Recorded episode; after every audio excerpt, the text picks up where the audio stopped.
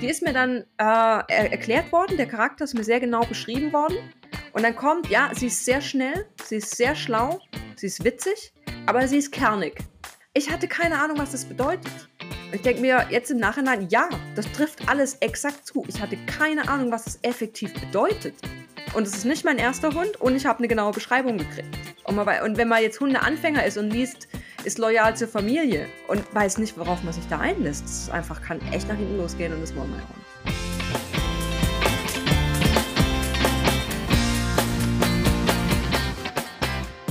Hey, hey, schön, dass ihr einschaltet zu einer neuen Folge von Soziopositiv, dem Hunde-Podcast von Kynologisch und mir, der Sonja. Heute spreche ich mit Katja Leicht über die große Welt der Hundezucht, die ich einerseits super spannend finde, aber die manchmal auch ehrlich gesagt ein bisschen fragwürdig ist.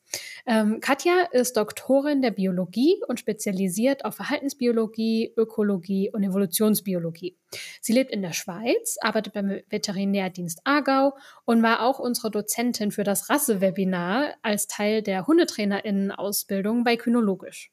Und ich kann euch sagen, Katja kennt echt viele Hunderassen. Hokkaido Inu, Pudel, Sky Terrier, Bresa Canario, Papillon, Brandelbracke. Der Mastiff, Beagle, Bergamasca, Welsh Terrier, Mastin Espanol, Schafpudel, Segugio Italiano, Dogo Argentino, Doki, kleine Münsterländer. Heute geht es aber gar nicht so sehr um die einzelnen Rassen oder Rassegruppen, sondern mehr um die Zucht und Genetik allgemein und auch den Sinn und Unsinn von Rassestandards und Trends in der Hundezucht. Und damit herzlich willkommen, liebe Katja. Hallo Sonja. Schön, dass du da bist. Ja, ich freue mich auch. Katja, du arbeitest beim Veterinärdienst in der Schweiz und lernst in deiner Arbeit total viele unterschiedliche Hunderassen und Typen kennen. Welche Exoten oder super seltenen Hunderassen sind dir da schon begegnet? Uh, tatsächlich, also die, ich kannte die Rassen, aber live mit ihnen zu tun, also live zu tun, ist ein bisschen schwierig, weil das eine, wo ich dachte, ah, guck, das haben wir ja sonst nie, war ein Shikoku Inu. Der ist uns nur auf dem Papier begegnet, weil der überraschenderweise mit größter Leidenschaft Nachbars Hühner gejagt hat. Ach, so eine Überraschung. Äh, genau, und die Nachbarn nicht so richtig begeistert waren. Und Frauchen dachte, ach je, auch nicht so schlimm. Der ist ja auf dem Papier aufgetaucht und ich dachte, ach guck, sowas gibt's in der Schweiz live gesehen auf einer Kontrolle war ein Chirneco sicher das exotischste. Mhm. Das ist so ein, sieht ein bisschen aus wie der Pharaonenhund, das ist vielleicht bekannter, also so eine, so eine urtümliche Windhundart. Und, und ich freue mich tatsächlich immer, wenn wir, es war tatsächlich auch ein Hof und ich freue mich immer, wenn wir auf den Hof gehen und es ist kein Appenzeller da, mhm. sondern ein Hund, bei dem man denkt, ach gut, ich komme da heil wieder runter, weil die halt nicht so territorial sind und recht nett sind. Was sind deine Erfahrungen mit dem Appenzeller? Mäßig. Ähm, der Appenzeller ist ja, glaube ich, also Appenzeller, Appenzeller Mischlinge sind, glaube ich, die häufigsten Hunde, die man hier auf Höfen noch antrifft. Die werden auch noch zum Teil als Hofhund gehalten. Es gibt extrem nette Exemplare, aber es gibt halt auch die Exemplare, denen man lieber nicht den Rücken zukehrt. Die kommen immer von hinten und schnäppelieren dann so ein bisschen rein, wenn man nicht aufpasst. Das ist ein bisschen unangenehm. Die machen ihren Job. Es ist im Prinzip in Ordnung, dennoch ist es so halb angenehm wenn man damit konfrontiert wird ja. mit so einem Appenzeller. Aber lieber ein Appenzeller als ein großer Schweizer Sennenhund auf dem Hof. Aber das geht jetzt vielleicht dann auch zu ja, weit. Ja.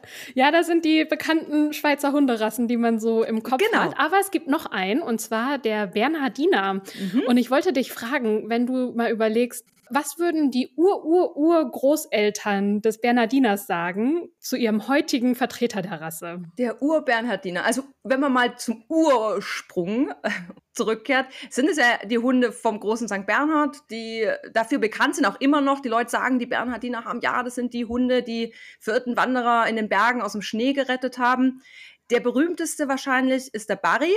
Und ich denke, wenn Barry einen heutigen Bernhardiner sehen würde, würde er am Fuß des Berges einmal in diesem Ho Hund hoch und runter schauen, dann Schweizer typisch höflich lächeln, sagen merci vielmal, ich warte dann oben und wenn du nicht kommst, rette ich dich auf dem Rückweg. Also die sind von der Statur her, von der Leistungsfähigkeit her nicht mehr zu vergleichen. Die heutigen Bernhardiner könnten nicht leisten, was die Hunde vom St. Bernhard Hospiz geleistet haben. Die wiegen jetzt das Doppelte, das Fell ist bei den Langhaarversionen zu lang, um in dem Schnee klarzukommen. Ähm, das wird nicht mehr funktionieren. Er wäre höflich. Er ist ein Schweizer. Ne? Er wäre immer höflich. Wird nicht hier Bodyshaming oder so machen, sondern nett lächeln und sagen: Ach du, ich warte mal oben. Kommst danach. Wann hat denn das angefangen mit der Hunderassezucht? Wie weit geht denn das zurück? Im Mittelalter hat ein Hund als reinrassig gegolten, wenn er rein die Spur hielt bei den Jägern.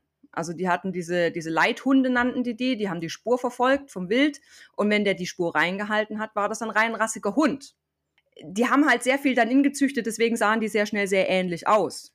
Aber da war nur die Arbeit in dem Sinne das Wichtige für die Definition reinrassig die heutige Rassezucht, wie wir das kennen, dass wir jetzt einen deutschen Schäferhund haben und einen belgischen Schäferhund und einen holländischen Schäferhund und einen böhmischen Schäferhund und weiß ich nicht was alles, die hat im Prinzip äh, Mitte des 19. Jahrhunderts so exzessiv angefangen. Da war England das Ursprungsland, die stehen da drauf und haben halt möglichst explizit Rassen auf Merkmale, vor allem optische Merkmale gezüchtet. Ist also noch nicht so alt, wie man denken mag. Welches sind denn so die ältesten Hunderassen, die man heute noch kennt und welches sind die jüngsten, also vielleicht auch sehr neue Hunderassen noch? Man hat halt damals schon Rassen gehabt, die haben sich dann um ihre Anerkennung geschlagen, aber ich glaube, so vom, wenn man zu dem Typ geht, ein Typ, der gleich aussieht und die gleiche Funktion hat, sind wir bei den ältesten Rassen sicher bei den nordischen Rassen, weil die einfach durch den extremen Selektionsdruck, es ist, Entschuldigung, arschkalt da oben, die brauchen Fell, die brauchen kleine Ohren, es muss alles viel gepolstert sein, die müssen arbeitsfähig sein, das selektiert halt auf einen gewissen optischen Typ, typ den man dann auch züchtet. Da sind sicher die nordischen recht alt, auch die Urrassen in dem Sinne, die bei Urvölkern leben. Der Basenji ist so ein Beispiel. Auch die alten Windhunde aus dem Ägypten eben. Ich glaube, da finden wir die ältesten Rassen. Die jüngsten, ja, das schneit ja immer neue Hunderassen. Ne? Jeder schreit da jetzt um Anerkennung, ob das Sinn macht oder nicht. Ähm, ich glaube, also die FCI veröffentlicht auf ihrer Seite immer die, die vorläufig anerkannt sind. Und da gehören, glaube ich, zu den neuesten der Continental Bulldog. Die Schweiz ist da das ähm, Land dazu. Das ist eine Schweizer Rasse. Das ist so eine, ja, Old English Bulldog. Also man wollte ein bisschen zu einer agileren Bulldogge wieder hin. Dann der, ähm, der Mini-Aussie hat, glaube ich, die vorläufige Anerkennung inzwischen. Auch relativ jung. Mhm. Und noch so, so andere, so der äh, Ratonero Valen Valenciano oder wie der heißt, so eine kleine Terrier-Geschichte. Es kommen immer, immer wieder neue Rassen dazu. Warum ist Züchtern und Züchterinnen denn die Anerkennung wichtig? Weil sie lieben, was sie kreieren. Ich glaube, viele Züchter lieben es, etwas Schönes zu schaffen. Bei manchen Züchtern geht es so weit, dass ich denke, mal doch lieber Bilder als dass ihr Lebewesen kreiert, weil ein Bild kann man wegschmeißen, wenn es einem nicht gefällt. Bei Hunden ist das ein bisschen schwieriger oder auch bei anderen Tieren, nicht nur bei Hunden. Aber ich glaube, wenn Züchter das ernst meinen, dann ist es die Liebe zur Rasse, zu dem, wie sie das Wesen herausarbeiten können in ihrer Zucht, plus die optischen Merkmale, die diese Rasse eben spezifisch machen. Das ist also, glaube ich, eine echte Leidenschaft. Sinn macht es so halb meiner Ansicht nach, weil die Anerkennung bedingt, dass man keine Einkreuzungen mehr vornehmen kann. Es ist dann sehr streng geregelt. Und wenn man eine genetische Verarmung hat oder viel Inzucht, ist es einfach nicht so schlau, dann nicht mehr offen zu sein, dass man da wieder was ändern kann. Und wenn die mal anerkannt sind, ist es sehr, sehr schwer, da die Zuchtbücher zu öffnen und zu sagen, man kreuzt was ein für die genetische Vielfalt. Du hast gerade schon ähm, die genetische Verarmung angesprochen in der Hunderassezucht. Was gibt es denn noch für andere Herausforderungen oder Probleme, die entstanden sind über die Jahre? Ganz klar die Übertypisierung. Also ich glaube, das ist das, was uns am meisten auftreibt heutzutage. Ich bin froh, dass es uns auftreibt. Das ist ähm, die Übertypisierung geht seit seit Jahrzehnten. Jeder weiß es und irgendwie passiert nichts. Es wird immer schlimmer. Kannst du kurz sagen, was Übertypisierung heißt? Genau, mit Übertypisierung. Das gibt optische Merkmale und Verhaltensmerkmale, die übertypisiert werden. Die klassischen Beispiele sind leider Gottes französische Bulldogge, Mops. Wir haben eine Übertypisierung von dieser kurzen Schnauze. Die sollen eine kurze Schnauze haben, ja. Man züchtet sie immer kürzer. Dadurch gibt es gesundheitliche Probleme. Das heißt, ähm, was viele leider nicht verstehen, ist, der Knochen verkürzt sich aber die, das, die Weichteile da drinnen schrinken, sinken quasi nicht im gleichen Maß. Das heißt, man hat einen Stau von Weichteilen, die Atemluft läuft nicht mehr so gut durch. Sie können nicht mehr so gut kühlen, weil die Schleimhäute nicht mehr die Leistung bringen können, um die Luft zu kühlen. Das heißt, die Hunde überhitzen leicht. Wir haben ganz klar Mängel in der Kommunikation. Das wird gerne vergessen. Diese Hunde sind nicht in der Lage, alle Kommunikationsmerkmale zu zeigen, die Hunde so zeigen sollten. Ähm, das geht weiter bis hinten in die Wirbelsäule. Die haben oft Probleme hinten mit der Wirbelsäule, weil die Rute ist ja auch nicht mehr vorhanden oder so in Korkenzieherform. Ähm, das heißt, die haben hinten auch noch Probleme. Also das geht von vorne bis hinten durch, nur weil man gerne dieses Bild hat, dass es immer extremer wird. Mops, Pekinese. Der Pekinese ist auch extrem kurzschnäuzig oder kurzköpfig. Äh, hat dazu noch extrem krasses Fell. Auch hier haben wir eine starke Übertypisierung. Als ich klein war, da sahen Pekinese aus wie heute ein Tibet-Spaniel vom Fell her. Also deutlich weniger Fell. Hier immer mehr Fell, Fell, Fell. Bei einem Hund, der schlecht kühlen kann, ist fatal. Also wenn man auf Ausstellung geht, dann setzen die die Pekinesen in den Ring, laufen eine Runde und setzen ihn auf eine Kühlmatte, dass er die nächste Runde auch noch laufen kann. Ähm, das ist einfach, wenn man Merkmale massiv übertreibt. Das gilt genauso fürs Verhalten. Äh, ganz klarer Fall von Übertypisierung Richtung Qualzucht gehen Kampfhundlinien, die immer aggressiver gezüchtet werden oder immer mehr ins äh, fehlgeleitete Beutefangverhalten, je nachdem, wo man gerade drauf steht, dass die sich überhaupt nicht mehr normal verhalten können. Übertypisierung von Verhalten in meines Erachtens nach Qualzuchtbereich, weil normales Verhalten nicht mehr möglich ist. Und was du angesprochen hast mit der genetischen Vielfalt, die fehlt, das bedingt halt rassetypische Krankheiten. Wenn die Krankheit drin ist und es gibt genetisch keinen Ausweg mehr, weil alles so hingezüchtet ist und so eng ist, ist schwierig, diese Sachen loszukriegen. Und sind wir mal ehrlich, wir lieben unsere Hunde. Wir wollen, dass die alt werden und lange und gesund bei uns bleiben. Deswegen finde ich, ist es wichtig, dass man sich mit solchen Themen auseinandersetzt, wenn man sich für einen Rassehund entscheidet. Ist ein Beispiel dafür noch der Dobermann mit der Herzkrankheit oder der Dalmatiner mit dem Weißanteil? Das sind noch zwei Rassen, die mir da auch direkt einfallen. Ja, äh, beim Dalmatiner ist es tatsächlich ein bisschen tragisch, weil der Dalmatiner mit seinen hübschen Punkten, ähm, die sollen gleichmäßig über den ganzen Körper verteilt sein. Auch die Ohren sollen getupft sein, der Kopf soll getupft sein. Wenn man beim Dalmatiner schwarze Ohren oder Kopfplatten zulassen würde, wären sie nicht mehr taub. Wir haben hier ganz klar einen Rassestandard, der im Prinzip tierquälerisch ist. Der riskiert, dass Hunde taub werden, nur weil man will, dass das Ohr getupft ist und nicht rein schwarz ist. Ist ein großes Problem. Man müsste da als Rasseverband etwas offener sein. Der Dobermann ist ein sehr, sehr tragisches Beispiel mit der Herzkrankheit. Ich kenne mich da nicht richtig aus. Man müsste halt, die, das tritt ja einigermaßen spät auf. Die fallen ja einfach irgendwann tot um. Und das Problem ist, wenn man das halt erst erkennt, wenn der Hund schon gezüchtet hat. Aber dann ist es schwierig. Beim Cavalier King Charles Spaniel ist es ja ein Problem, dass man das Problem im Schädel ähm, mit den neurologischen Problemen erst merkt, wenn die so vier oder fünf sind, wenn man sie nicht vorher untersucht. Und wenn die dann schon gezüchtet haben, kommt man nie aus dem Kreislauf raus. Also man muss die im Prinzip alle vorher testen und dann züchten. Was verantwortungsvolle Züchter tun sollten. Gibt es Rassen, die im Verlauf der Zucht und der Geschichte profitiert haben davon, die irgendwie gesünder geworden sind oder sich besser anpassen konnten an unser Leben heute? Ja, sicherlich. Es gibt Leute, die halten heute ein Marimano-Abruzese. Also ein Herdenschutzhund, äh, vielleicht im Haus mit Garten, können trotzdem Besuch empfangen, wenn sie das irgendwie kontrollieren können. Ich glaube, die ursprünglichen Marimano Abruzese will keiner halten. Also das ist, die sind so in ihrer Arbeit im Herdenschutz drin, im Verteidigen gegen, gegen Fremde, dass es wirklich unschön ist. Und ich glaube, wenn man solche Linien auf ja, Alltagsgebrauch züchtet, wenn man das so sagen will, ähm, können die in unserer Gesellschaft profitieren. Die Frage ist, braucht man überhaupt solche Hunde in unserer Gesellschaft? Also ja, wenn man es leisten kann, ja, aber man muss halt wissen, was man tut. Äh, auch Wachhunde, die extrem Wachfunktion haben, wenn man die ein bisschen entspannter züchtet für mehr Hausgebrauch, dann haben die sicher profitiert und auch wir Menschen haben davon profitiert gesünder, es gibt Bestrebungen bei manchen Rassen, sie gesünder zu machen. Ich weiß, dass beim Berner Sennenhund ein Problem war, das auch angegangen wurde, ist, dass die so kurzlebig waren. Die sind relativ früh gestorben und da hat man explizit auf Langlebigkeit und auf Gesundheit gezüchtet und das hat funktioniert. Wenn ich mir Rassen angucke, ich war jetzt ja in Genf bei der World Dog Show, finde ich tatsächlich, dass die deutschen Doggen ein bisschen besser dastehen heute als noch vor 10, 15 Jahren.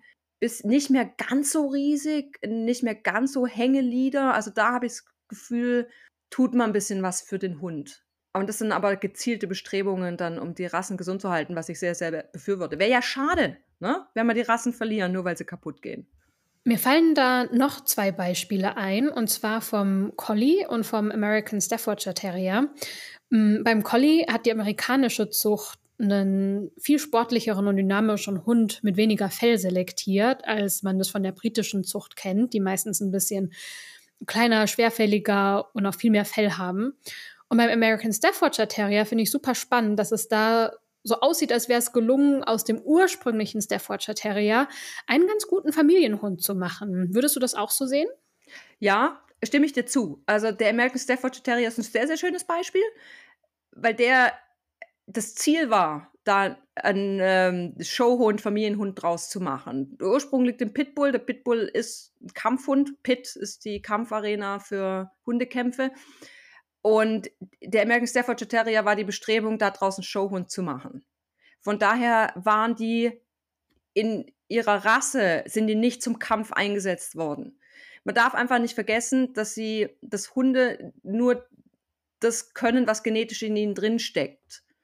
Also es ist immer noch ein Terrier. Und damit meine ich jetzt nicht unbedingt Pitbull Terrier. Ich meine, du hast einen Terrier, ich habe einen Terrier. Terrier sind halt Terrier. Man muss halt mit gewissen Dingen leben. Ähm, aber sie haben halt auch durch die Vergangenheit vom, mit dem Pitbull eine, eine Kampfgeschichte. Und man kann die wahrscheinlich vor allem innerartlich nicht zu den, also ne, wir reden hier vom Durchschnitt, nicht von einzelnen Individuen, zum krass freundlichsten Hund mit anderen Hunden machen. Weil es einfach wahrscheinlich solche Versionen gar nicht mehr so gibt, weil man das so rausgezüchtet hat. Aber wenn man natürlich gezielt gegen Aggression züchtet, das funktioniert. Also da zeigen alle möglichen wissenschaftlichen Studien, dass das sehr gut funktioniert. Und beim American Stafford Terrier hat man das gemacht und das ist sicher eine schlaue Geschichte. Aber das ist eine, das ist eine schöne Linie, ja, kann man, kann man machen. Und menschenfreundlich sind die tendenziell sowieso. In der Regel sind die eher mit innerartlichen Problemen und zeigen ein bisschen Jagdambitionen. Der Collie, ja, der, der Vergleich England-Amerika äh, ist ganz gut, weil die Engländer, die eben mit ihren, die sind extrem in der Rassezucht. Die stehen auf je besser das Merkmal, je größer, je haariger, desto besser.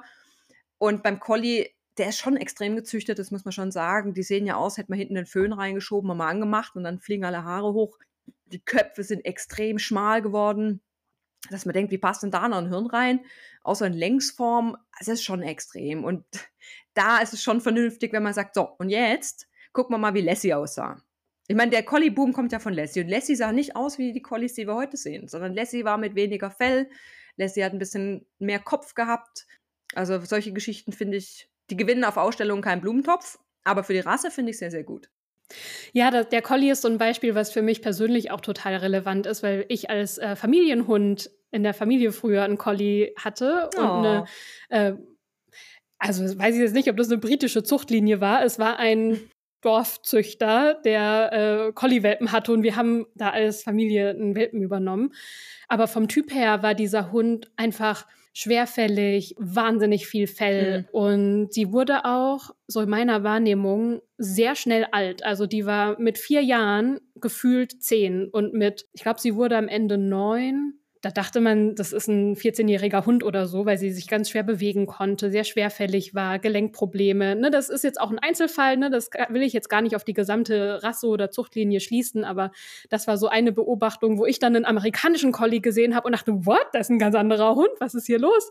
Also da gibt es schon krasse Unterschiede zum Teil, ja. Ja, aber was du sagst, ist mir neulich, ich muss jetzt gerade an eine Kontrolle denken, wo wir waren. Mhm. Ähm, die hatte auch einen, einen zweijährigen Collie, Rüden den musste man dann scheren, weil sie ist nicht mehr durchgekommen mit der Bürste und nix, war alles verfilzt.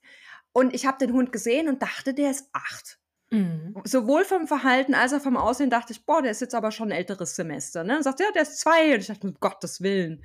Ähm, das ist aber nicht so schön, wenn genau. so Hunde, die so jung sind, so alt wirken. Ja, und wenn die halt wieder, die, die amerikanischen, die gehen ja mehr so in Richtung vielleicht so Border Collie, so ein bisschen leichterer Typ, agiler ein bisschen, das macht sicher macht sicher Sinn. Das ist auch schade für die Hunde, wenn die so früh sich schon fühlen, als sei sie zehn. Ja, total. Katja, ich habe mir noch eine kleine Überraschung für dich überlegt. Und zwar würde ich gerne wissen, an welche Hunderasse du als erstes denken musst, wenn du mhm. die folgenden Begriffe hörst. Und ich habe mhm. fünf Begriffe dabei, also wir machen einen nach dem anderen und ich bin sehr gespannt, was du sagst. Bist du bereit? Okay, bin parat. Schieß los. Erster Begriff: Großwild. Großwild. An äh, sehr wehrhafte Jagdhunde, die äh, quasi historisch gesehen Richtung Molosser gehen könnten.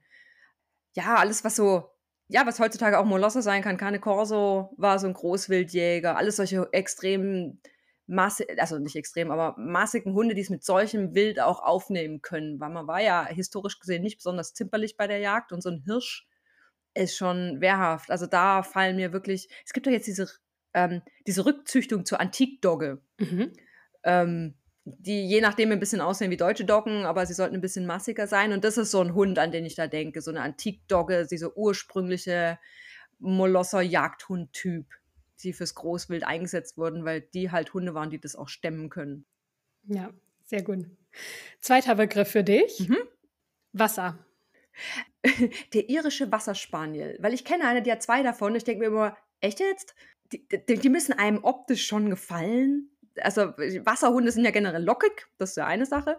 Aber mir fällt immer der irische Wasserspaniel ein. Die haben ja dann auch noch so ein, die sehen immer so frisiert aus. Ne? Die haben ein nacktes Gesicht, aber furchtbar lange Ohrbehänge, so lockig. Dann so einen kahlen Schwanz und die Brust soll auch nackt sein. Die sind so seltsam behaart, dass ich immer denke, die müssen schon sehr gut im Wasser sein, dass, dass, dass man die so gut eingesetzt hat, weil optisch müssen sie wirklich Liebhaber haben.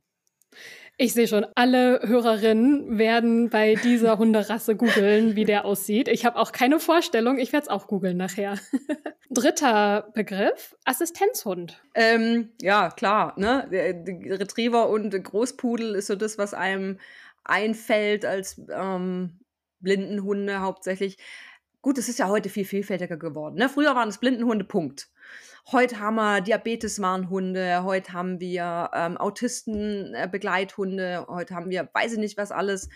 Kann ja alles sein. Ähm, der Klassiker ist immer noch der Labrador wahrscheinlich und der Golden. Das fällt mir ein, wobei ich denke, nicht jeder Golden ist ein guter Assistenzhund.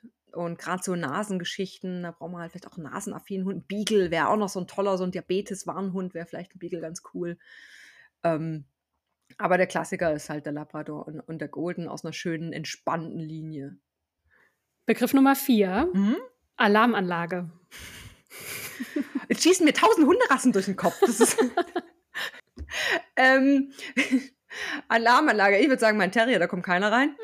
ähm, alles, was kläfft. Mhm.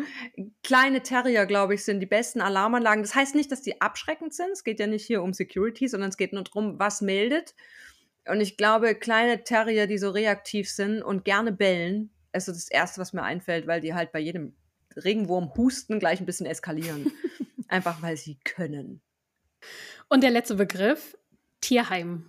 Äh, Tierheim ist, verbinde ich nicht wirklich mit Rassehunden. Sie sind ja eher selten, außer gewisse Rassen, die halt häufiger abgegeben werden, weil die Leute etwas Falsches drunter sich vorstellen. Ich finde es super, die Institutionen und die Möglichkeiten, die sich einem bieten, wenn man einen Hund will und nicht weiß, was man tun soll, weil man sich nicht entscheiden kann, ob man eine Rasse will oder ob man Welpen will. Ich würde jedem empfehlen, geh mal im Tierheim gucken. Oder wenn man spezifische Rassen hat, gibt es ja auch diese, ne, für den Rasseclubs, diese erwachsene Hunde zu vermitteln, Geschichten. Aber Tierheim da sehe ich alles Mögliche an Mischlingen und Nicht-Mischlingen. Das waren meine Begriffe für dich. Hast du noch was, weiß ich nicht, einen Begriff, den du noch cooler finden, finden würdest, den wir noch ergänzen sollen? Oder wo du irgendwie sagst, so, oh, zu dem Thema gibt es so viele spannende Rassen oder sowas. Hast du da noch was, was du ergänzen würdest? Ich finde einen spannenden Begriff niederläufig. Oh, also kurzbeinig? Ja, weil da gibt es also wirklich, jeder denkt an Dackel aber es gibt so viele niederläufige Rassen, wo man denkt, ja, warum fasst man die unter niederläufig zusammen? Es ist halt wahnsinnige Vielfalt in niederläufigen Hunden. Das finde ich immer noch einen spannenden Gericht. Du kriegst, du kriegst Hütehunde und hauptsächlich halt Jagdhunde, Terrier, die, die ganzen, äh, ähm, was ist das, Laufhunde, die Basset de Bretagne, die ganzen französischen und so. Mm, wir hatten es vorhin schon kurz angesprochen, die Hundezuchtverbände und auch Ausstellungen wie Crafts zum Beispiel. Was für eine Rolle spielen die denn so in der Hundezucht? Eine große. Also ähm, Rasseverbände sind sicher ganz schlau, um sich zu informieren. Mhm. Ähm, ich finde, man kann auch ohne Zugehörigkeit in dem Rasseverband gescheite Hunde züchten. Die sagen ja immer, ja, dann weiß man, Standard ist eingehalten beim Tierschutz. Also, pff, würde ich echt nicht unterschreiben. Also wir sehen anerkannte Zuchten und nicht anerkannte Zuchten und wenn die Züchter schlecht sind, sind die schlecht, egal ob sie anerkannt sind oder nicht. Wenn der Tierschutz eine Katastrophe ist, dann ist er eine Katastrophe. Diese Kontrollen von Zuchtverbänden, von den Züchtern sind häufig angekündigt. Eigentlich immer, glaube ich. Also eine angekündigte Kontrolle kann man auch sein lassen, wenn es um Sachen wie Hygiene geht und wie werden die Hunde gehalten. Ich meine, deswegen kann man da nichts geben die äh, so Ausstellungen sind, das ist eine krass eigene Welt. Also das ist wirklich eine eigene Welt. Es ist ähm, krass. Also ich, ich gehe auf Ausstellungen, weil ähm, ich gerne exotische Rassen sehe. Ich würde am liebsten die Augen verschließen vor den meisten anderen Dingen. Jetzt waren wir ja da auch, um aus beruflichen Gründen, weil wir das Thema Extremzuchten nun hart angehen wollen bei uns im Kanton. Und wir wollten uns da schlau machen, standen auch mit den Behörden in Kontakt, deswegen mussten wir hingucken. Und das ist hart. Also wenn man Hunde wirklich liebt, dann ist es schwierig, solche Dinge anzuschauen. Gerade im Bereich französische Bulldoggen, gerade im Bereich Molosser, äh, Mastino Napolitano, Möpse, Pekinesen. Das ist wirklich schwierig, wenn man Hunde gerne nett hält, dann darf man da auch nicht hingucken. Der Tierschützer bei solchen Ausstellungen ist, obwohl er vorgegeben ist, meistens eine Katastrophe. Aber was die Leute sehen, ist nachher die Aufnahmen, die Fotos von den Hunden, die ausgestellt werden, die Fotos von den Hunden, die gewinnen. Das prägt ein bisschen das Bild, was wir haben von, von Rassen, was wir wollen. Das ist der Schönste. Wenn ein Hund gewinnt, und das ist ein Rüde, dann verkauft sich das Sperma für sehr, sehr viel Geld. Die Welpen sind sehr, sehr teuer. Es ist also viel Geld dahinter. Die, die Macht, die Ausstellungen haben, ich glaube, sie wissen es, aber ich glaube, die, die nutzen es nicht richtig. Wie war das mit Spider-Man?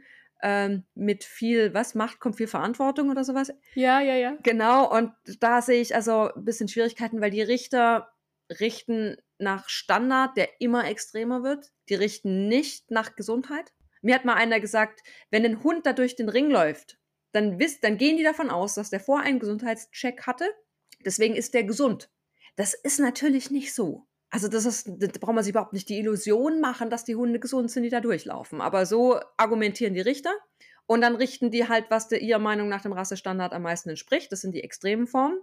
Richter, die nicht so richten, werden nicht mehr eingeladen. Das heißt, man selektiert sich also die Richter auch noch in die Richtung als Veranstalter. Es ist ein extrem schwieriges Geschäft. Wir haben jetzt dann Bilder gemacht von der Jugendklasse englische Bulldoggen.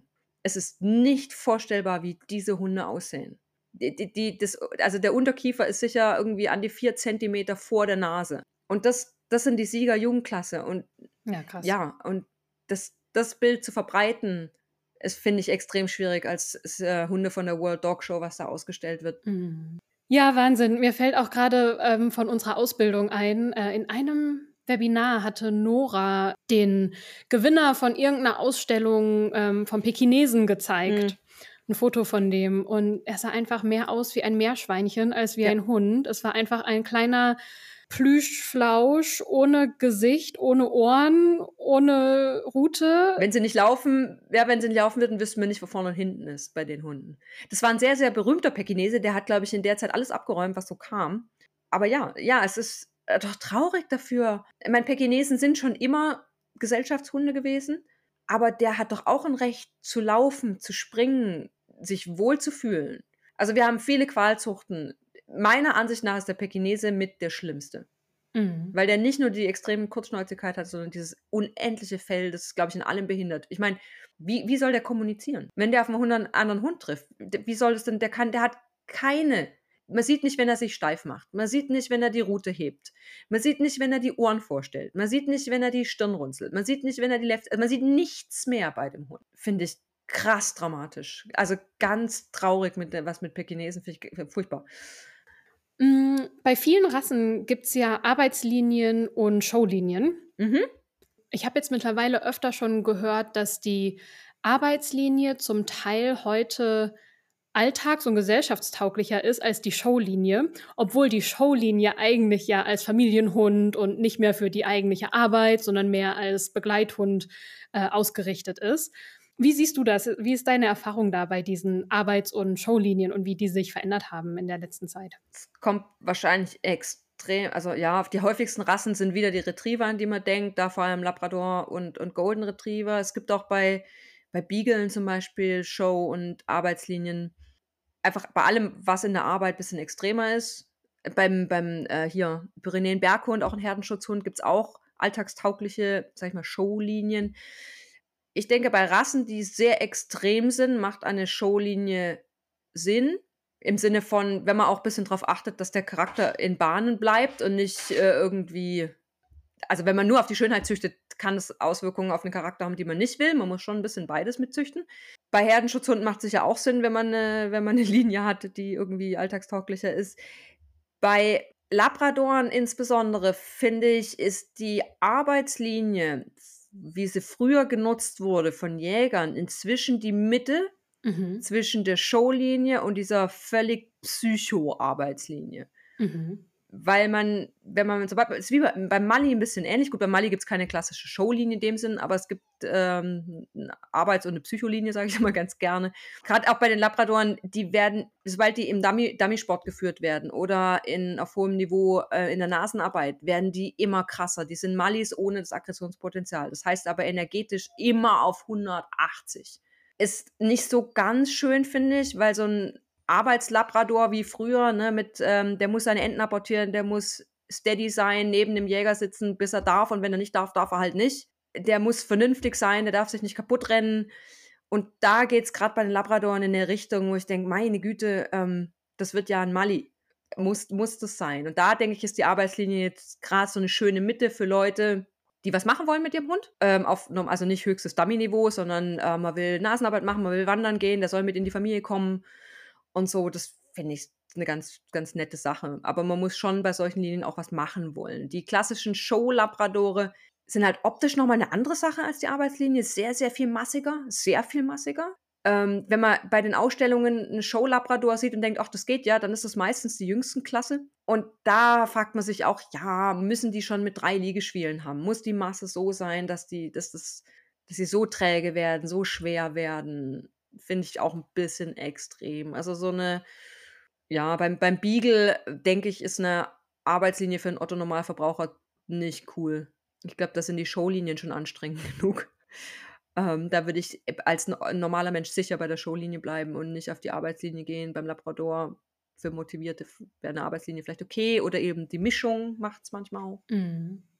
Wie ist es beim Golden Retriever? Ich weiß, da ist es auch sehr beliebt, die Showlinie zu nehmen als Familienhund. Ja, da habe ich jetzt, äh, habe mich neulich tatsächlich mit meiner Hundetrainerin drüber unterhalten, mhm. ähm, weil mir das aufgefallen ist und sie hat mir das bestätigt, dass die Show Golden, die sind ja eher hell auch, weißlich. Man sagt nicht weiß, man sagt Creme, weißes Fehlfarbe dass die einen wahnsinnigen Energielevel haben und sich kaum zurücknehmen können, dass sie nicht mehr so gemittet sind, wie sie sein sollten dass die einfach wahnsinnig explosiv sind, was natürlich dann sich auch ein bisschen wieder recht, weil die Leute, die so einen Hund kaufen, ja gerade das nicht wollen, weil sie keine Lust haben oder nicht in der Lage sind. Und dann potenziert sich das natürlich. Und nur weil es eine Showlinie ist, heißt nicht, dass es kein Retriever mehr ist, der, der sich den Leben langen Tag nur vor der Couch fläzen kann, sondern die müssen auch ein bisschen was tun, was auch immer. Ja, verstehe. Was man auch viel sieht und hört, sind Hybrid- und Designer-Hunderassen. Also sowas wie der Golden Doodle, der Labradoodle, der Cockapoo, der Maltipoo. Mhm. ähm, warum ist gerade der Pudel da die Rasse, die reingemischt wird? Und auch da die Frage, wie sinnvoll ist es? Ich glaube, weil Pudel vor allem als Welpe niedlich sind. Weil so ein Pudelwelpe, sind wir mal ehrlich, ist schon ein bisschen süß mit seinen Härchen im Gesicht und so. Äh, und ich, ich weiß es nicht, ob das Zufall war mit dem Pudel und dachte, ja gut, die haaren ja nicht, können wir uns direkt auf die Fahne schreiben. Allergiker Hund haaren nicht und so. Muss ich denken, ja, die andere Hälfte haart halt ganz schön. Also muss man gucken, wie sich das vererbt. Aber ich glaube, und der Pudel ist ja auch ein witziger Hund. Also ich finde diese Designer-Mischungen mit Pudel, gerade so äh, Golden Pudel oder auch so ein Multipoo, warum nicht? Ne? Das sind Hunde, die passen zusammen, die haben eine ähnliche Funktion, die sind in der Regel beide freundlich, also beide Hälften. Aber die Idee finde ich nicht schlecht. Ich warne nur gerne äh, vor Mischungen mit Großpudeln.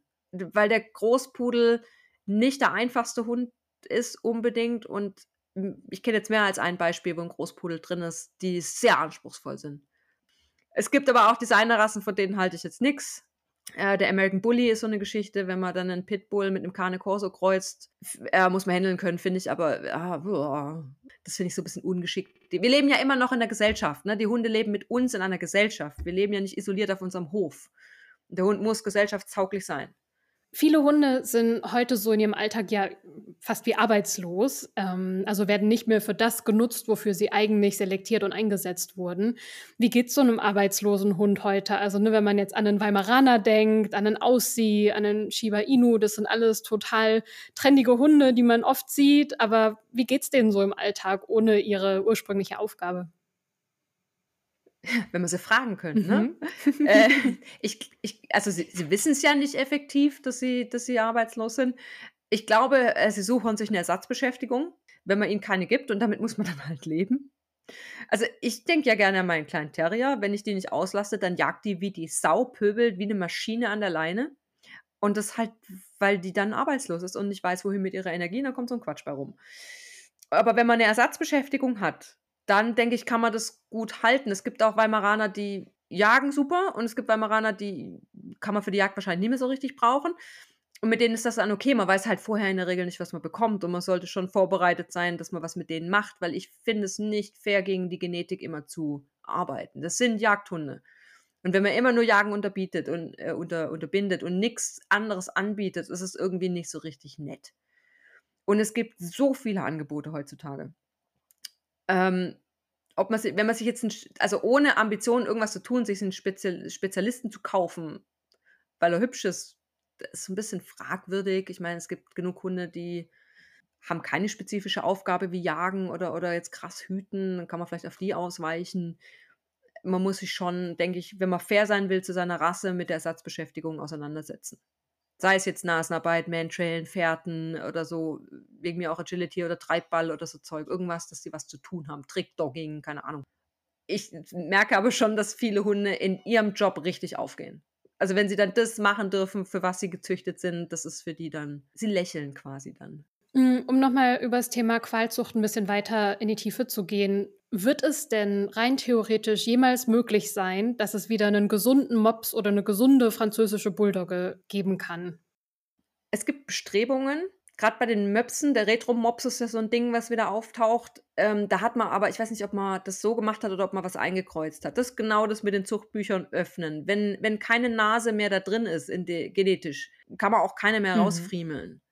Da muss man einkreuzen. Und da sind halt diese Zuchtbücher so ein bisschen schwierig, ne? weil die das nicht zulassen. Und es wäre schön, wenn es funktionieren würde, aber wenn wir eine Rasse haben und es gibt kein gesundes Individuum mehr, dann züchte ich auch nicht mehr also wir haben die Rassen ja selber ins Ausmanövriert. Wir können nicht hinterher jammern. Ne? Also es ist der Fehler des Menschen, dass es so weit gekommen ist und da muss man vielleicht auch dafür gerade stehen und zum Wohl des Hundes sagen, ich züchte nicht. Und bei dem Züchter, der sagt, ja, wir fangen ja jetzt an in die Richtung zu züchten, hat aber stark belastete Zuchttiere, muss ich sagen, nein, weil wie viele Generationen muss ich belastete Tiere haben, bis es mal besser wird? Muss, muss das sein? Oder muss man einfach sagen, es gibt so und so viele Rassen schon in dieser Tierart, vielleicht kann man auf die verzichten, die wirklich leidet unter ihren Merkmalen. Da bin ich also radikal mit. Ich mag Rassen auch sehr gerne, aber ich finde, manche haben halt irgendwie das Recht, nicht länger leiden zu müssen. Ja, ist eine große ethische Frage auch. Genau. Katja, wenn du einen großen eigenen Hof und ein Grundstück hättest und alle Hunde wären gesund und du dürftest ganz unvernünftig sein. Bin ich auch grenzenlos kompetent? Ja, auch das. Und du hast auch unendlich viel Geld. Und Zeit. Und Zeit. Und welche Hunde würden dann alle bei dir wohnen? Uh. es gibt ja Leute, die fahren sich auf eine Rasse fest. Und so bin ich gar nicht. Für mich können es nicht genug Rassen sein die ich kennenlernen möchte. Wenn ich jetzt mich für eine entscheiden müsste und ich bin vor allem unbegrenzt kompetent und habe Zeit, wäre es wahrscheinlich ein Dogo Argentino. Mhm. Hündin, weil ich noch so halb vernünftig bin. Aber ich finde die irgendwie, ich weiß, es ist Geschmackssache, weil die so weiß sind und viele Leute so rein weiße Hunde mit kurzem Fell irgendwie nicht so attraktiv finden. Ich finde die einfach wahnsinnig schön. Sie sollen angeblich super ähm, Arbeitshunde sein, auch führbar sein. Es sind trotzdem Molosser mit einem Kopf, mit einem eigenen, mit, einem, mit der Willensstärke. Sind ja ursprünglich auch gezüchtet für die Jagd auf Wildschweine, also sehr wehrhaft. Aber in der heutigen Welt hast du die halt wieder irgendwie auf den Listen. Mir, aber wir leben ja in einer idealen Welt, ne? Ja, ja, genau. genau. Ideal. Alles Dann, kein Problem. Ja, genau. Ja. wäre super. Dann wäre das doch eine Dogo Argentino-Hündin wahrscheinlich, ja. Ich muss sagen, ich bin auch großer Mischlings-Fan. Also mein äh, Hund ist ja auch so ein Terrier-Mischling mit allem Möglichem drin. Wir haben mal so einen DNA-Test gemacht und da kam raus, dass Fox Terrier und Parson Russell Terrier, ein bisschen Pekinese tatsächlich, hm. Pumi und Cocker Spaniel und es ist wirklich eine ganz bezaubernde Mischung. Er ist wirklich sehr niedlich. Er wurde heute schon auf unserem Spaziergang wieder ganz hart angeflirtet von tausend Menschen. Ähm, aber ich habe mich noch gefragt, wie zuverlässig sind denn diese DNA-Tests? Tests und wie genau können die so eine Mischling Mischung bestimmen?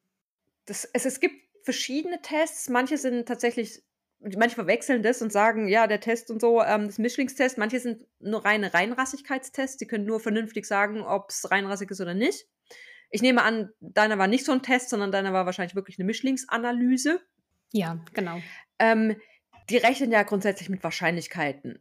Ähm, wir, wir, wir arbeiten beruflich auch mit so einem Labor, das so testet und das gibt quasi an, wie viel Prozent von der Rasse in deinem Hund drin sind und sagen aber auch im geringen Prozentsatz sind das die wahrscheinlichsten Rassen. Es ist aber auch möglich, dass keine davon überhaupt drin ist, weil die Maschine rechnet halt irgendwas und dann dockt sie irgendwo an und das ist halt eine Wahrscheinlichkeit, heißt aber nicht, dass es so ist.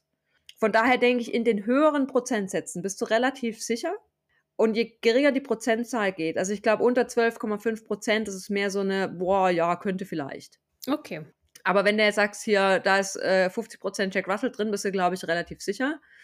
Aber wenn dann noch dran steht, ja, weiß ich nicht, 10% Pekinese, muah, dann heißt es. Ich bin nicht. mir sehr sicher beim Pekinesen, der hat einen ganz süßen ja? Plüschschwanz. Also ja, das muss daher kommen mit dem, mit dem vielen Fell. Ja, genau, genau. Nee, das ist, äh, das ist noch spannend, die DNA-Tests. Ja, total. Und ich glaube, also für uns ne, war das jetzt einfach nur aus Interesse und ja. Neugier und wir hatten irgendwie Lust, das mal zu probieren. Aber es gibt ja auch Mischlinge, für die das total relevant ist. Ne? Also wenn du nachweisen musst, ob in deinem äh, Hund jetzt Pitbull oder Labrador drin ist, dann hat das ja Relevanz für das ganze Leben des Hundes. Ne? Das ist ja nochmal ja. eine ganz andere Geschichte dann. Dann nutzen wir das nämlich. Wir hatten früher, als es die Tests nicht gab, heißt es, der wird optisch bestimmt. Also wir als Fachpersonen entscheiden aufgrund der Merkmale der optischen, was es ist. Mhm. Das ist fast nicht eindeutig möglich. Das ist so, so, so schwierig. Und natürlich hast du dann immer die Diskussion mit den, mit den Hundehaltern. Und seit wir das mit Gentests machen, ist vor allem die Akzeptanz auch gestiegen, dass die Leute das Ergebnis akzeptieren. Und die Tests heute können das auch insoweit. Wir sind so vernünftig, dass wir sagen, alles, was äh, unter 12,5 Prozent ist, das ist irgendwie ein Großelternteil, ist nicht mehr relevant. Also irgendwo muss man die Kirche auch im Dorf lassen, ne? Wenn da jetzt so ein Großelternteil mal ein M-Steph war, meine Güte, so what, wenn alles andere was anderes war. Aber die Tests sind da schon hilfreich und ja, es hat eine Bedeutung. Also wir hier im Kanton haben eine Haltebewilligung, die müssen halt einfach diese Bewilligung machen.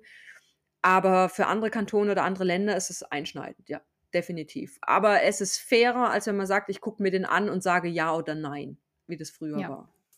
Was würdest du Leuten gerne mit auf den Weg geben, die gerade überlegen, sich einen Hund anzuschaffen oder sich mit verschiedenen Rassen auseinandersetzen?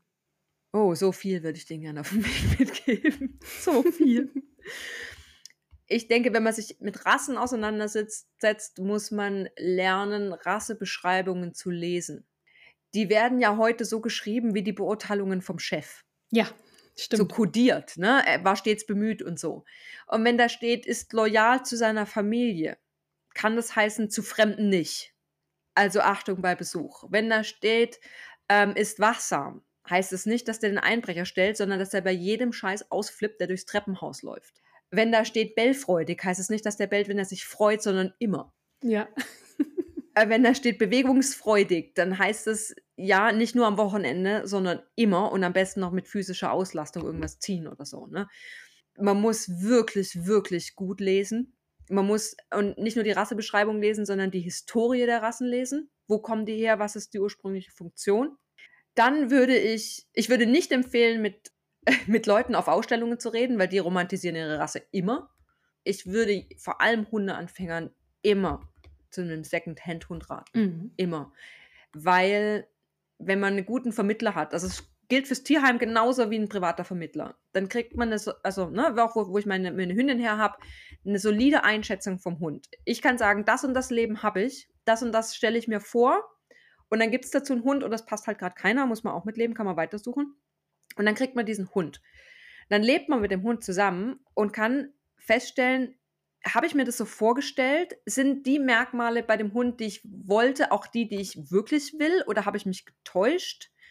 Sind mir Dinge vielleicht wichtig, die mir gar nicht vorher aufgefallen sind? Und weiß dann mehr über das, was man selber will, ohne dass man schon alles von Anfang an falsch macht, weil man nicht wusste, worauf man sich einlässt. Ähm, und ich sage nicht, ich sage auf keinen Fall, dass Mischlinge, äh, Mischlinge zweitklassig sind zu Rassehunden. Das heißt, ja, kaufst du erstmal Mischlinge aus dem Tierheim und dann weißt du schon, welche Rasse. Auf keinen Fall. Und ich finde einfach, weil wenn man Welpen hat, die stellen sich das immer so schön vor, die Leute. Es ist so süß. Ein Welpe ist unfassbar anstrengend. Die machen Dinge kaputt, die folgen nicht, die pinkeln rein. Die sind nicht, die rennen überall hin und wenn er dann zehnmal zu Oma gerannt ist und die angesprungen hat und man muss sich zum zehnten Mal entschuldigen, dann denkt man sich, Gottes Willen, warum habe ich mir das angetan? Also es, man muss sich das nicht romantisieren. Dann werden sie pubertär, alles wird noch schlimmer. Und ich weiß nicht, vor was die Leute so unfassbar Angst haben bei, bei Tierheimhunden, weil die haben ein Wesen, eine Persönlichkeit, mit der müssen wir leben mit der müssen wir aber auch leben, wenn wir uns einen Welpen kaufen. Der ist ja nicht so, wie wir den wollen. Das ist ja auch eine Persönlichkeit. Wir haben nur ein bisschen mehr Chancen, den zu versauen. Und das Schöne ist, wenn man den Secondhand-Hund versaut, kann man immer sagen, ich war es gar nicht, der war schon so. das sage ich immer, die war, die war, schon so, kann ich nichts für. Das ist schon ums Eck. Ja, ja. Also ich würde, ich bin, ich bin großer Vertreter, für, vor allem von Anfängern für Tierheimhunde oder erwachsene Hunde aus, aus Secondhand und dann mal schauen, was man eigentlich will und braucht. Es gibt so viele Beispiele von, ja, wenn man sich Rassen nach der Optik aussucht. Das ist, äh, finde ich, der, der, größte Fehler. Ja, man, man mag ja Hunde optisch. Du sagst selber, dein Hund ist unfassbar niedlich. Ja. Und natürlich spielt es eine Rolle, um Gottes Willen. Ich, ja. Sucht sich halt die niedlichen Hunde aus. Aber es gibt ja, du findest ja deinen Hund niedlich und vielleicht findest du noch einen anderen Hund. Ein ganz anderer Typ ist irgendwie auch hübsch. Also man hat ja auch eine Bandbreite. Man muss ja nicht den nehmen, den man am aller, aller, aller niedlichsten findet und dann hat man so eine Katastrophe an der Leine, weil die Rasse nicht passt. Ähm, ich sage ja immer gerne, wenn Leute sagen, ja, der hat mir so gefallen, sage ich immer, ich habe meinen Hund nach einem Namen ausgesucht. Ich wollte mhm. meinen Hund Maggie nennen. Im Tierheim bin ich die Hunde durch, der hieß Maggie, dachte ich, ja, nehme ich den doch. Was? Echt? Naja, nach dem Aussehen aussuchen ist auch dämlich. Also, was ist jetzt schlauer? Ja.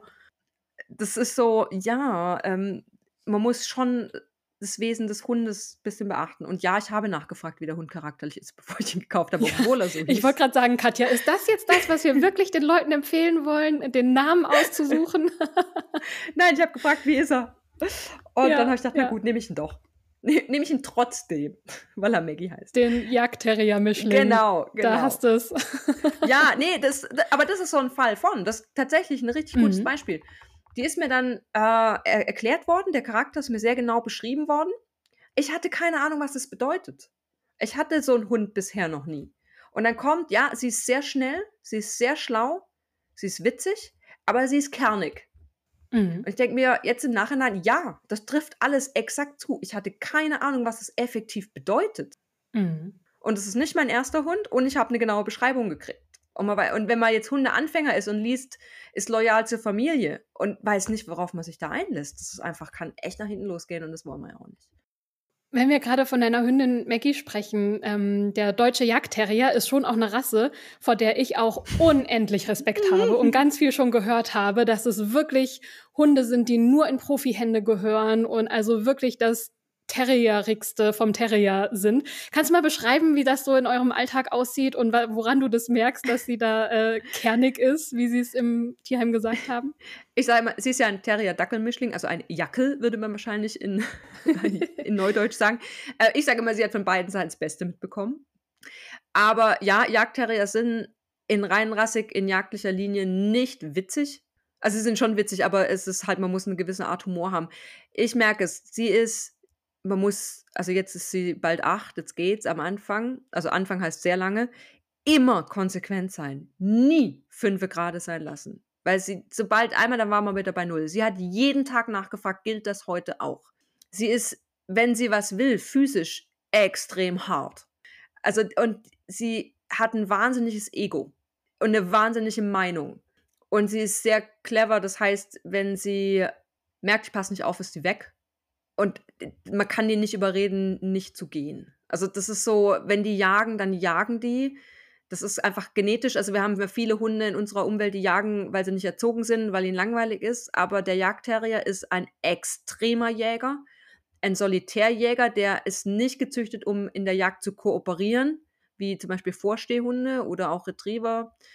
Ähm, die, der kooperiert nicht, der geht einfach, der bringt sich in Situationen, die lebensbedrohlich sind und es ist denen völlig egal. Also es, da setzt es manchmal komplett aus. Und dann ist sie unfassbar süß. Wenn sie, weil sie, sie ist sozial sehr empfänglich. Also, ne, wenn, wenn ich auf sozialer Ebene mit ihr wütend bin, dann ist sie ganz, ganz betroffen. Und ähm, sie ist kontrollierbar in der Jagd. Aber ähm, ich glaube, dieser Secondhand, ich habe sie mit zehn Monaten bekommen. Irgendjemand hat da mal was richtig gemacht. Ich glaube, die war immer an der Leine und hatte nie diesen extremen Erfolg. Mhm. Ähm, ich glaube, sonst geht es nicht die hätte ich in den ersten Wochen einmal falsch jagen und ich glaube, es wäre für immer vorbei gewesen. Also du hast bei den Hunden nicht viele Chancen, es richtig zu machen, weil wenn du es falsch machst, dann hast du das, den Salat. Das ist einfach, die sind äh, eigenständig und haben so einen eigenen Kopf. Man sagt ja stur, ich sage hartnäckig. Wenn die was wollen, wollen die das und die hören nicht auf. Ich meine, die Zucht, sowohl der Dackel als auch der Jagdterrier, die müssen sich mit Raubwild auseinandersetzen, mit Füchsen, mit Dachsen. Die dürfen nicht aufgeben. Die, die, bis die umfallen, machen die das. Mhm. Und die, die muss man mal aus dem Loch ziehen und wieder zusammentackern nach der Jagd, weil die bis aufs Blut kämpfen, die hören nicht auf. Also wenn es dann immer heißt, ja, sag ja doch mal so, ja, ich kann ja ruhig sagen, die hört trotzdem nicht auf. Und dann denken immer alle, der Hund ist nicht erzogen. Nee, ja, mach doch selber besser mit so einem Hund. Echt. Also wenn dann vor allem so die, die Aussie-Besitzer dir Tipps ja. geben wollen, wie du deinen Terrier ja, ja. zu erziehen hast, denke ich mir so, ja, ja.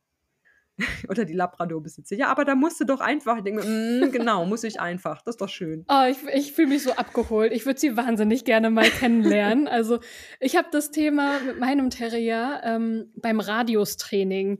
Und ich habe schon so viele TrainerInnen gefragt, so, wie bringe ich denn jetzt meinem Hund bei, dass er einfach in einem gewissen Radius bleibt? Und es ist. Oh, und was haben die gesagt? Ja, ist ganz einfach. Das hat ein bisschen was mit Beziehung zu tun und dann musst du ein bisschen belohnen, wenn er sich zurückdreht und dann musst du ein bisschen schimpfen, wenn er zu weit weggeht und dann ist einfach, das wird sich ergeben, war meistens so die Antwort. Mhm. Und es ist das Schwierigste ever, was wir jemals versucht haben zu trainieren, dass dieser Hund irgendwie in meiner Nähe bleibt. Und in meiner Nähe, ich bin ja mit 20 Metern schon total happy, ne? Also, ne, es ist echt krass. Und diese Selbstständigkeit, Hartnäckigkeit, dieses, ich will das, ich gehe dahin, mhm. ich brauche da niemanden dafür, ich muss niemanden fragen, ob ich jetzt da hingehen ja. darf oder soll oder ob wir das zusammen machen wollen. Nee, ich gehe jetzt, ciao. Genau, die, diese Tipps, versteck dich einfach. Ja. Ja, klar.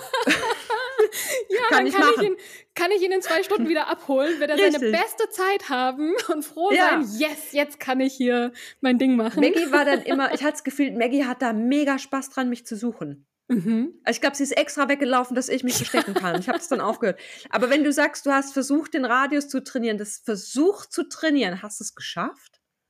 Nee, noch nicht. Wir haben ihn seit zwei Jahren. Er ist mit sechs Jahren zu uns gekommen.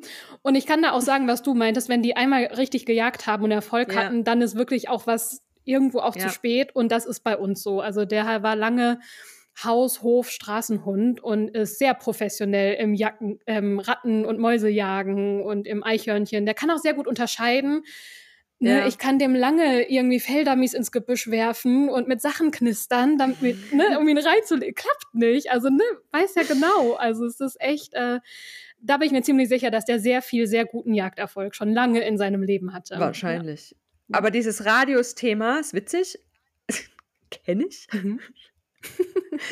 ich bin fast wahnsinnig geworden. Erst habe ich gedacht, ich lasse die ewig an der Schlepp. Dann lernst du den Schleppradius. Ja. Dann sagte die ähm, vermittelnde Tierheimleiterin, sagt sie, lass die laufen, die folgt. Und ich so, okay, zack, laufen lassen. Sie folgt auch, aber der Radius. Ähm, dann dachte ich, ich mache das so, ich rufe die immer zurück, wenn sie zu weit geht oder kündige an, wenn wir in diese rote Zone kommen. Ich bin fast wahnsinnig geworden. Und dann sagte ähm, die Geschäftsführerin von Kynologisch zu mir, Leb damit und akzeptiere es oder werde die nächsten 14 Jahre unglücklich. Seitdem lebe ich damit und habe es akzeptiert. Und wir reden davon, dass auf gerader Strecke mein Hund 150 Meter weit geht. Äh, und die wird ganz schön klein am Horizont. Ja. ich bin ja dann extra, mein ersten Urlaub mit dem Hund war auf Fehmarn, weil ich dachte, eine Insel, wo will sie schon hin? Ja, den Gedanken hatte ich auch schon. Ja, es gibt halt krass viele Kaninchen, das ist so ein bisschen doof. Oh, scheiße, okay. Und dann habe ich die aber einfach, habe gedacht, geh mit Gott, aber geh. Ja. Und da habe ich eben ja. dann angefangen, die Distanz zu messen, was die weggeht. Und da waren wir bei 150 Metern. Und das ist schon extrem weit. Ja, ja.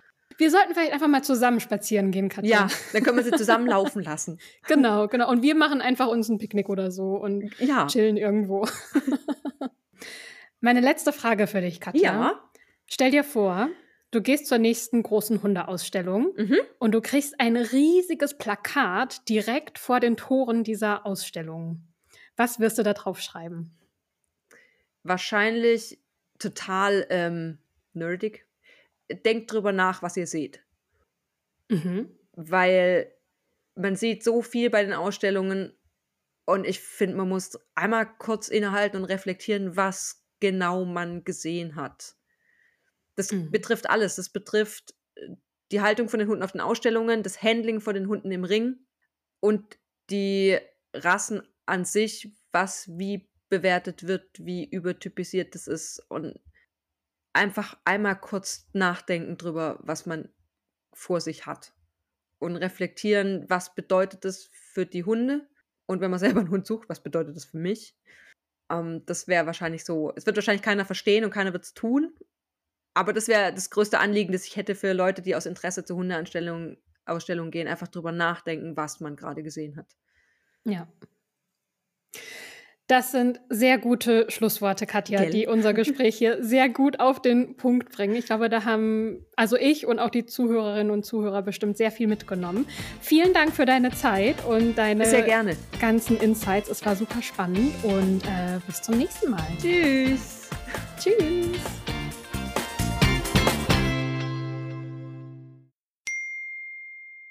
Eine wichtige Sache noch, Katja. Ich habe den irischen Wasserspaniel gegoogelt und ich muss sagen, ich finde die richtig witzig. Ich finde, die haben Stil, die sehen cool aus. Ich finde sie gut.